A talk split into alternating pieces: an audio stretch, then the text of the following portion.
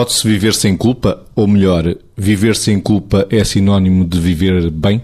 Vítor? Não necessariamente. Viver sem culpa tóxica seria sinónimo de viver bem viver sem culpa acerca de tudo e de nada. Seria algo perigoso porque, no fundo, um, um, funcionamento psicopático também consegue ou consegue viver sem culpa e não é propriamente isso que nós preconizamos. O funcionamento psicopático é aquele antissocial. Exatamente, onde uma das características é a falta de consciência acerca da, da culpa com algum ato, algum pensamento. E dizia eu que, nesse sentido, é importante que nós tenhamos consciência que há coisas que podemos, em determinada altura, fazer de uma maneira e que poderíamos ou deveríamos fazer de outra. Mas este jogo que se deve passar entre, dentro de nós, como se houvesse aqui três colunas, que é aquilo que eu quero, aquilo que eu devo e aquilo que eu posso. Às vezes o que eu quero pode ser diferente daquilo que eu devo, mas esta combinação entre aquilo que eu quero e aquilo que eu devo pode ter aqui uma interseção que é aquilo que eu posso em função daquelas circunstâncias.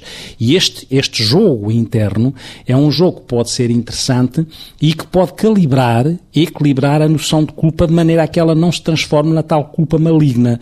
Sem culpa maligna, é interessante que possamos viver com a, a, sensação de que deveríamos ou poderíamos em determinada altura fazer determinada coisa melhor ou de outra maneira e por isso um sentimento de culpa saudável, construtivo, transpirou dentro de nós, não tem problema, porque isso ajuda-nos a ser melhores.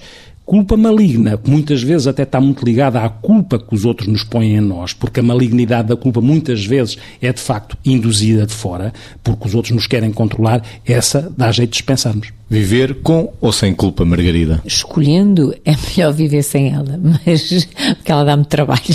Mas, ao fim e ao cabo, de onde é que nós, de onde é que vem a culpa? A culpa vem, hum, se quiséssemos usar uma linguagem eh, mais psicanalítica, vem do facto de termos um superego, não é? Um superego que, eh, se vamos dividi-lo ao meio e que se nós pensarmos no que é o nosso eu ideal, eh, procura fazer o que é certo, já aqui se calhar falámos disto, e temos uma consciência moral que contribui, quando bem construída, para nos permitir evitar fazer as coisas que sabemos que são erradas. Ora, a culpa resulta de quê? Resulta de trocarmos os pés pelas mãos, não é? Ou seja, resulta de, de repente, estarmos a não fazer o que é certo ou então estarmos a fazer o que sabemos que é errado. Portanto, a culpa resulta daqui. Portanto, como motor de arranque, a culpa serve. Serve para nos permitir corrigir. E por isso viver sem culpa a partir daí. Não é? Portanto, arrancamos e depois corrigimos. E então libertamos-nos e já está. É muito melhor viver sem culpa. Agora, se as pessoas não tiverem motor de arranque para a autocorreção, vamos dizer assim, e para crescerem como pessoas, em termos de maturarem a nível deste super que falávamos, aí é que é, é, é, que é de facto complicado e essa para mim é a única utilidade da culpa. Portanto, a culpa, sim, útil, mas não é para ficar nela, é só mesmo como todo arranque. Depois, para andar em velocidade de cruzeiro, é mesmo melhor deixá-la lá. Às vezes é preciso um ABS para algumas ações. Também acho que sim.